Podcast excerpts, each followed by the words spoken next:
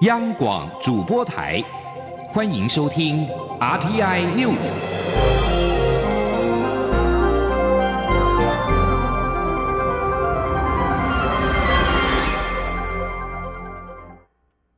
各位好，我是主播王玉伟，欢迎收听这节央广主播台提供给您的 RTI News。今天是二零一八年十一月十号，新闻首先带您关注，针对前总统马英九。日前提出新三部，包括不排斥统一的说法。蔡英文总统在九号出席活动之后，罕见的主动向媒体表示，马英九的新三部是又做了更大的让步。总统认为，这是在一个错误的时空环境底下，做了一件伤害台湾主权的事情。前天记者谢嘉欣的采访报道。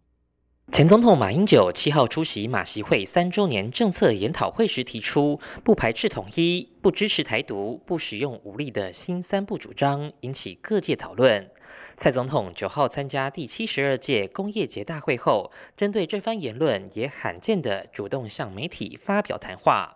总统表示，马英九在三年前马习会时，国人就已经对马英九一向坚持的“一中各表”态度产生质疑。在马习会三年后提出新三步，其实是做了更大的让步。总统强调，这是在一个错误的时空环境底下做了一件伤害台湾主权的事情。尤其当前中国对台湾打压情势相当多，马英九这番谈话已经对中国国际社会送出了错误讯息。总统说：“马前总统在这个呃当下说出新三步，其实对中国、对国际社会都送出了一个错误的讯息，那就是中国的打压是有效的。”台湾人是会屈服的，那么这个对台湾来讲是对台湾人的主权的伤害，其实是很大。更何况说这个话是台湾的前任的总统，更让国际间啊会产生更多的误解。蔡总统指出，这段时间以来，中国在外交上买走台湾邦交国，剥夺台湾参与国际组织的很多权利，并对台湾散播假消息，造成社会对立等打压，可说连续不断。在台湾人民最需要一致团结对外的时候，马英九说这样的话，确实非常不恰当，也让人有扯后腿的感觉。总统并表示。八号在两艘派里级军舰成军典礼上，以不要忘记守护台湾的使命，不要忘记追求区域和平稳定，不要忘记来自境外的威胁，来勉励国军。这不只是说给国军弟兄姐妹，也是说给全国同胞听，更要提醒马英九作为一个前总统，应该要注意他对这个国家主权的责任。总统也呼吁国民党对马英九提出的新三步表态，并期待国民党作为最大的在野党，需在这个严肃的议题上与台湾人民一起坚守主权、坚守立场。中央广播电台记者谢嘉欣采访报道。而年底选政将近，由于改革引发民怨，甚至影响到执政党的选情陷入艰困状态。蔡英文总统近日积极表态，他在九号晚间再次对因为改革受到冲击的民众表达歉意。不过，对于在野的国民党喊出这次选举要教训民进党，蔡英文总统表示，国民党不改革的，民进党改了。当中国打压台湾的时候，国民党在哪里？蔡英文强硬回应，指国民党凭什么？蔡英文总统是到宜兰为民进党籍县长候选人陈欧珀助选时做了上述表示。除了批评国民党是反改革力量之外，他也对于台湾受到对岸文攻武吓之外，还有假讯息充斥的无孔不入的渗透现象表示相当的忧心。而根据选罢法规定，六都首长选举竞选活动在九号正式启动，公办证件发表会也将陆续展开。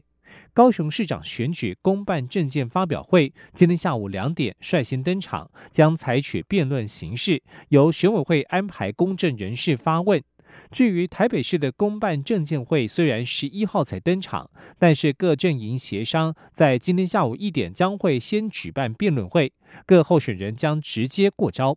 今天央广记者刘品熙的采访报道。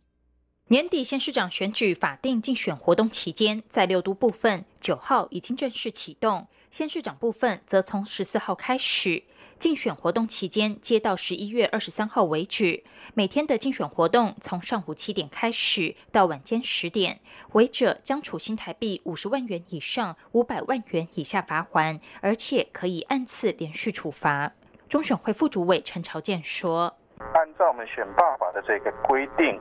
那在竞选活动期间，每天上午七点到晚上十点才是竞选期间。”那么，在这一个上午七时以前，晚上十点以后是不能够从事竞选的一个活动。竞选活动开跑后，公办证监会也陆续登场。根据选罢法规定，各县市都必须举办公办证件发表会，举办几场则由各县市选委会与候选人协商。在六都部分，台北市将分别于十一号、十八号下午两点举办证件发表会。另外，五位候选人也自行协商，将于十号下午一点在公示举办电视辩论会。辩论会分为申论、交叉诘问与结论，但是因为时间紧促，没有安排公民团体和媒体发问的时间。在新北方面，经过苏贞昌与侯友谊两阵营协商后，十二号上午十点的公办证监会改为辩论会形式。由选委会挑选四位公正人士发问，每位提问一分钟。苏贞昌和侯友谊轮流回答，每题回答三分钟，两人最后各有十二分钟的结论。桃园将于十三号上午九点办理证监会，台中是十三号晚间七点，台南则举办两场，分别是十二号与十六号晚间六点三十分。至于高雄，则将在十号下午两点办理证监会，经过协商后将采辩论形式。四位候选人一开始先以五分钟申论政见，接着由选委会安排的公证人士提问，四位候选人每题回答三分钟，最后则是各自发表五分钟的结论。另外，陈其迈与韩国瑜阵营也敲定十九号晚间八点到十点，在三立电视台举办辩论会，双方将持球对决。中选会已经在八号完成编印选举公报，将在二十一号前送达各家户。至于选举民调，将在十四号零点封关。十四号凌晨零点起到二十四号投票时间截止前，都不得以任何方式发布有关于候选人或是选举民调。这段期间，也不能加以报道、散布评论或是引述。违者可依选罢法处五十万以上五百万以下罚款。央广记者刘聘熙在台北的采访报道。而根据最新民调，国民党台北市长候选人丁守中的民调逼近寻求连任的柯文哲，差距在误差范围内。柯文哲九号受访时坦言，在选战最后阶段，政党动员还是有一定的实力。丁守中则是对自己的选情有信心，相信最后能够逆转胜。今天记者欧阳梦平的采访报道。针对台北市长选举，苹果日报九号公布最新民调，有百分之三十四点一的受访者表态支持现任市长柯文哲，百分之三十一点四支持国民党候选人丁守中，百分之七点一支持民进党候选人姚文智。丁守中与柯文哲的差距已经拉近到误差范围内。柯文哲九号受访时被问到，是不是因为竞选办公室总干事小野表态力挺民进党高雄市长候选人陈其迈，造成泛蓝的选票回流？柯文哲表示，在二零一四年台北市长选战最后两三个星期，国民党的民调还是拉回百分之五。他认为，在选战最后阶段，政党动员还是有一定的实力。他说：“我们在二零一四年的时候，最后在最后的两三个礼拜。”国民党还是民调大回的一派，我还在想哦，这其实真正政党动员的时候，它还是有一定的实力的，因为它哦双桥啦、里长啦、哦社团组织动员还是有一定的实力，虽然不是很多的，不过五趴没有底，所以老实讲，我在想说，蓝的拉五趴，绿的拉五趴，我就倒了，对不对？这场选举呢，相对二零一四，我们说我们二零一四说推倒蓝绿的高墙，恐怕二零一八才是真正的事。对于小野在造势场合中表示自己一哭就让网络声量冲到第一，还说自己出手就很可怕，他帮忙站台的人一定当选。柯文哲说，小野是个很单纯的人，这就是没有经验的人才会讲的话。他认为网络常常是加五分扣六分，很难讲。对于民调追进，丁守中则表示自己有信心，只要市民发现柯文哲根本是在骗蓝绿的选票，并了解台北市持续衰退的话，他有信心逆转胜。丁守中并持续炮轰小野是逐水草而居，哪里有奶水就跑到哪里去。对于民调下滑，姚文智则重申，二零一四年尤锡坤竞选新北市长时，民调差距更大，最后只以些微的差距落败。他再次呼吁支持者要有信心，不要让同样的遗憾再度发生。对于小野引发的争议，姚文智则说，他对作为文化人的小野充满尊重，也感谢他为高雄说公道话。但是小野现在是柯文哲的竞选总干事，担任政治角色，就要接受受各种政治苦果。中央广播电台记者欧阳梦平在台北采访报道。继续关心国际消息。美国在台协会主席莫健表示，台湾与海峡对岸使用相同语言，加上台湾享有言论自由，使得台湾成为全球面临假消息伤害风险最高的地方。莫健是在日前接受上报专访时做出以上表示。莫健说：“每个民主政体都会忧心来自境外势力的不实讯息攻击，而台湾因为与海峡对岸使用相同语言，加上台湾的讯息管道便利、施行民主言论自由等因素，都使得假消息泛滥更加危险。这或许是台湾面临的一大问题。”莫健说：“美国也面临其他威权体制国家企图利用民主制度的言论自由，以不实讯息来侵蚀这项自由，这是相当危险的。台湾正处于对抗此一问题的的第一线。”美国国会今年通过的《台湾旅行法》，对此莫健表示：“台旅法并非新的政策，而是对坚定台美关系的重申。”台湾关系法明年将届满四十周年，莫健也以台湾向美方采购的两艘派里级军舰为例，说明这象征了美国履行台湾关系法的承诺，提供台湾必要的防御性武器，这是美国过去几任政府都持续实践的承诺。美中外交与安全对话在九号召开，在台湾、南海及人权议题上针锋相对。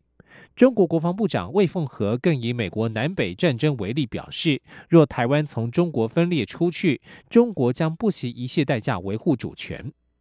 美中外交与安全对话在华府召开之后，中共中央外事工作委员会办公室主任杨洁篪、美国国务卿蓬佩奥、魏凤和和美国国防部长马提斯召开联合记者会，美中双方在各项议题上都展现各自的坚定立场。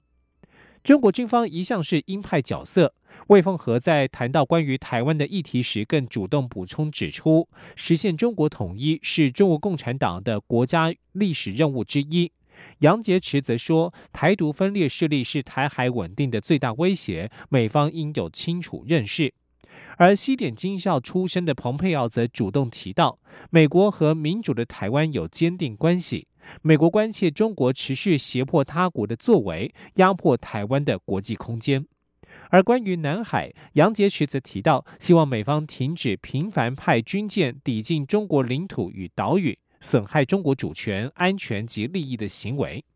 对此，马提斯则重申，美军也会像其他国家一样，持续在任何国际法允许的国际水域与空域活动。蓬佩奥则不忘提醒中国，要兑现自身过去曾经说过不会军事化南海的承诺。而在人权议题上，双方也毫不掩饰分歧。蓬佩奥指出，美国对新疆再教育营的问题表达关切，不过杨洁篪表示，新疆事务是中国内政，外国无权干涉，希望美方尊重事实，客观看待。这里是中央广播电台。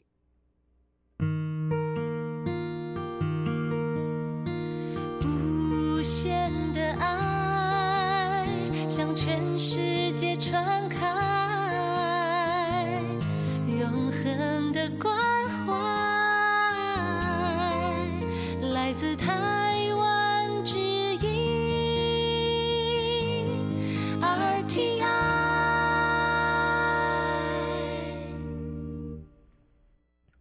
各位好，我是主播王玉伟，欢迎继续收听新闻。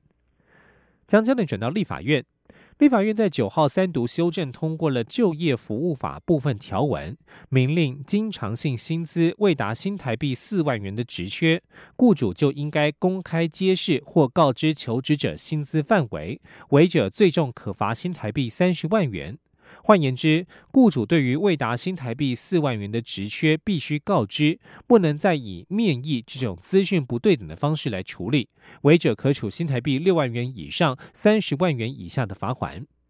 另外，新法也要求雇主不得对求职者或其雇佣员工以种族、阶级、语言、思想、星座、血型等理由歧视，违者将可处新台币三十万元以上一百五十万元以下的罚款，且地方主管机关应公布相关资讯并限期改善，借其未改善者可按次处罚。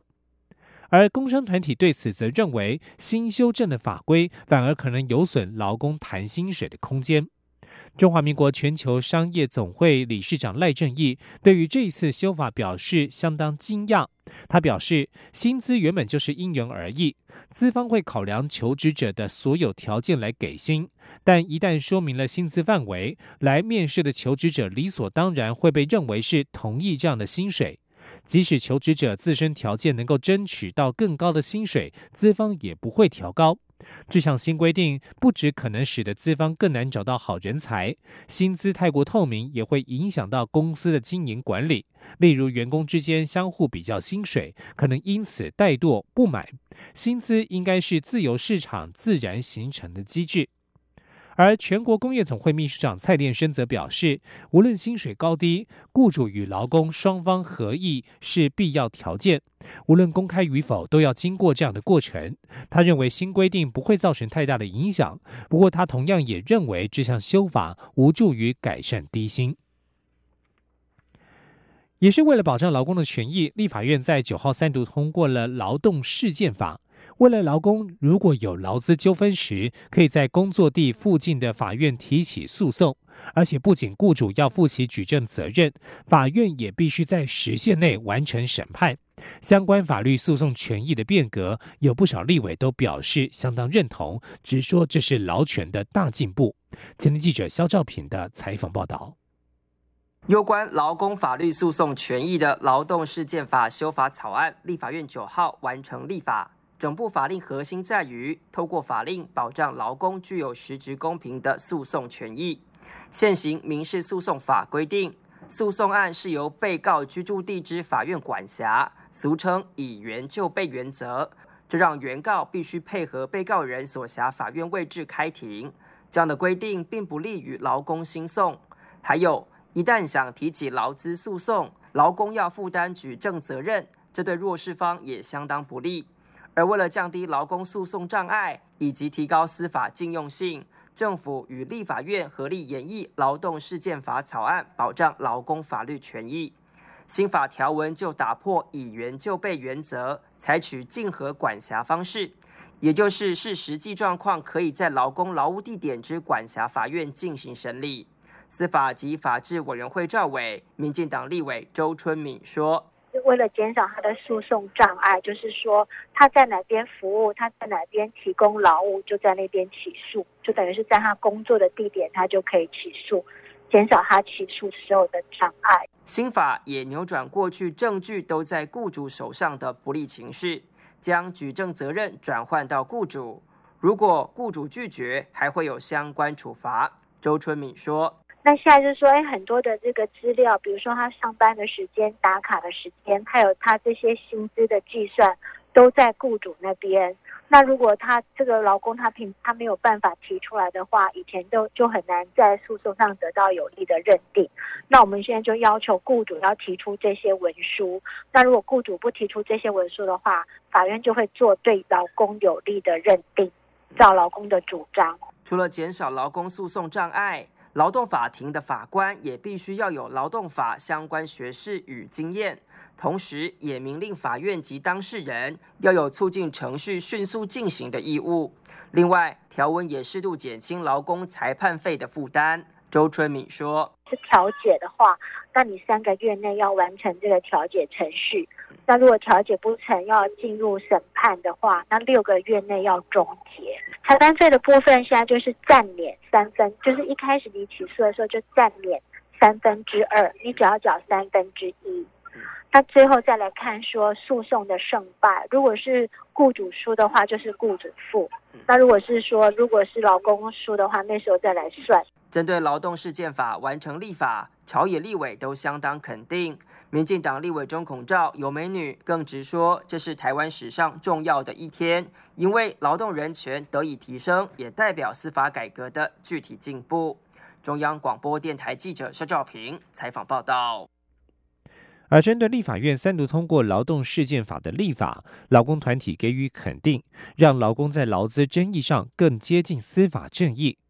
台湾劳工阵线秘书长孙友莲受访表示，这是劳动司法人权的一项指标性突破。而为了因应新法上路的法律变革，司法院表示，下一步他们将办理订定相关司法的各项措施，希望能够使得我国劳动事件司法的解决机制迈向新的里程。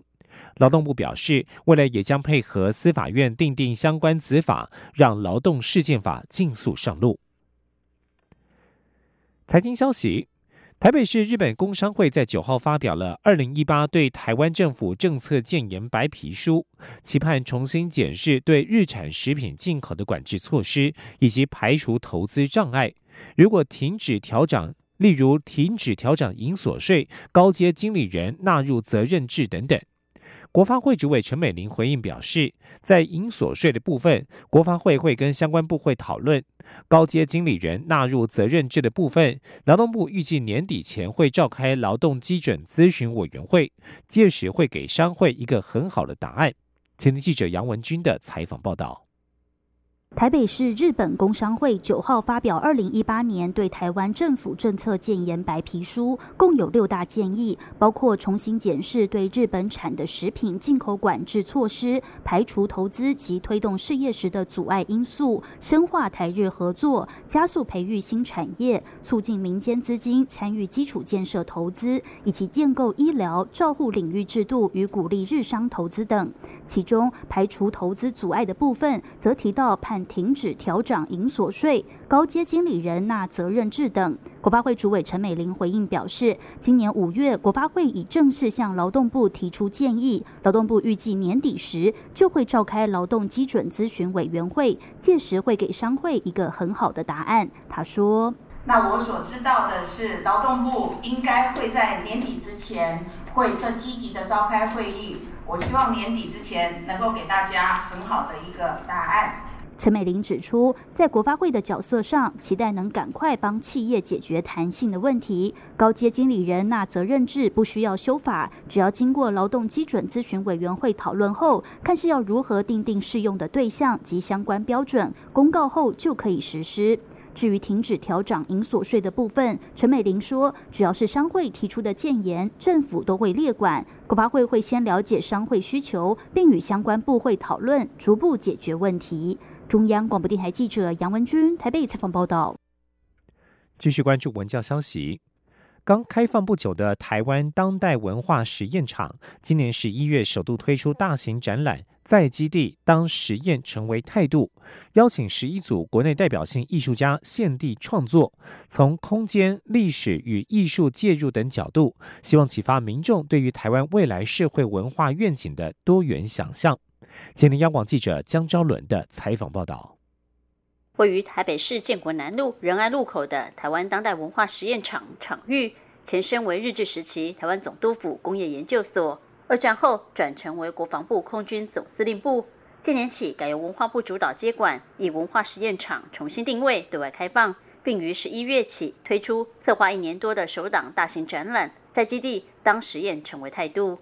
秉持创新与实验的核心理念与精神，策展人王俊杰透过邀请十一组不同世代的国内外重要跨领域艺术家，从既有的基地场域出发发想，透过创作、民众参与，呈现艺术家对于空间、历史的重新诠释，以及艺术介入环境等角度，带领民众思考台湾文化环境的未来与愿景。王俊杰说：“他这个文化场地打开之后，我们怎么样透过实验的精神去发展未来？”台湾在文化领域的一个表现。然后当然他也思考所谓艺术跟文化环境的问题，所以这些艺术家他们都从各种不同的角度去思考，从空间的角度，从它的历史的角度，还有从呃就是艺术介入环境的角度去创作。像是台湾诗人夏雨，就以自己的新诗旧诗搭配自己拍摄的新旧影像，重新凑制创作了《只有雨让城市倾斜》的装置作品，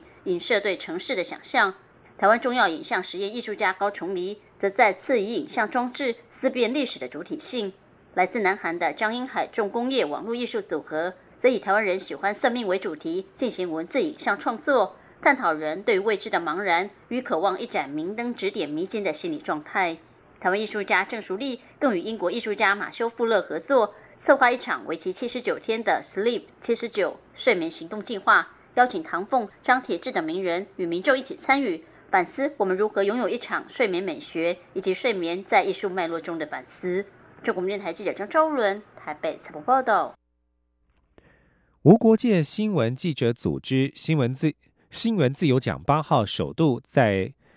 伦敦举行，勇气、影响力与独立三大国际奖项分别颁发来自给来自印度、马耳他和菲律宾的媒体人。身为评审的中国异议人士乌尔开西表示。所有的专制者都压制新闻自由，这说明了新闻自由的重要性以及它的路重道远。请您以下的报道。无国界记者组织 RSF 新闻自由奖八号首度在伦敦举行，而来自十二国的提名人入围了三个国际奖项。另外，还有为了纪念伦敦主办这场新闻盛会而专为英国媒体设立的特别奖 RSF 精神奖，也在八号颁发。这场国际媒体盛会凸显出新闻自由与记者安危的重要性。特别是在沙地阿拉伯异议记者哈绍吉惨遭杀害，引发国际社会震惊之际，这一次的 RSF 新闻自由奖勇气奖是由印度女记者夏特维迪所获得。身为新德里电视台专栏作家的夏特维迪，就如同许多直言不讳的印度记者一样，一直是许多网络骚扰行动的目标。至于影响力奖，则是颁给了普利兹奖得主马耳他记者和活动人士加利西亚。他的母亲达芙妮·加利西亚因为调查贪腐案，在二零一七年遭到暗杀身亡。加利西亚曾经表示，他身为调查记者的母亲是因为揭露政治腐败而遭到谋杀。至于独立奖，则是由菲律宾媒体老将艾斯皮纳瓦罗纳获得。他因为对敏感议题的报道以及对菲律宾反性骚扰运动的处理而受到肯定。而为英国媒体所设的 RSF 精神奖，则是颁发给观察家报的记者卡德瓦拉德。他从剑桥分析在英国脱欧和美国总统川普竞选时扮演的角色，对美英民主进程遭到破坏进行了深入的调查。RSF 秘书长德洛瓦在大会上表示，每一年他都对全球记者的素质和热情感到震惊。他们将自己的安危置于追求真相的危险之中。能够在这场盛会中凸显出这些勇敢人们的工作是一项荣誉。至于参与今年得奖遴选的评审，都是国际高度知名人士，包括 RSF 诺贝尔和平奖得主伊巴迪、六四民运人士乌尔开西以及 RSF 主席韩石等。而担任今年评审的沃尔开西在大会上接受中央广播电台记者詹婉如专访的时候表示，今年评审委员所面临的最大挑战是，现今世界上需要被特别关注的事情非常多。他特别提到马耳他记者，在这个欧洲的民主开放国家，也会发生记者遭暗杀的现象。沃尔开西并且说，无国界记者组织的工作现在做得越来越好。其实这个是一个我真心并不希望看到的现象。我刚才在跟我们的秘书长开玩笑说，我希望你能失业。呃，无国界记者组织这个捍卫新闻自由的机构，能够变得在这世界上没有需求。但实际上我们知道，这个这种现象可能离我们的现实还有一段距离。此外，沃尔开西也表示，要向无国界记者组织以及世界各地为捍卫新闻自由而努力的工作者表达最深的敬意。他说：“所有的专制者都压制新闻自由，这本身就已经说明了新闻自由的重要。所以，路中道远，我们大家一起加油。”以上新闻由央广整理报道。以上新闻由王玉伟编辑播报，这里是中央广播电台台湾之音。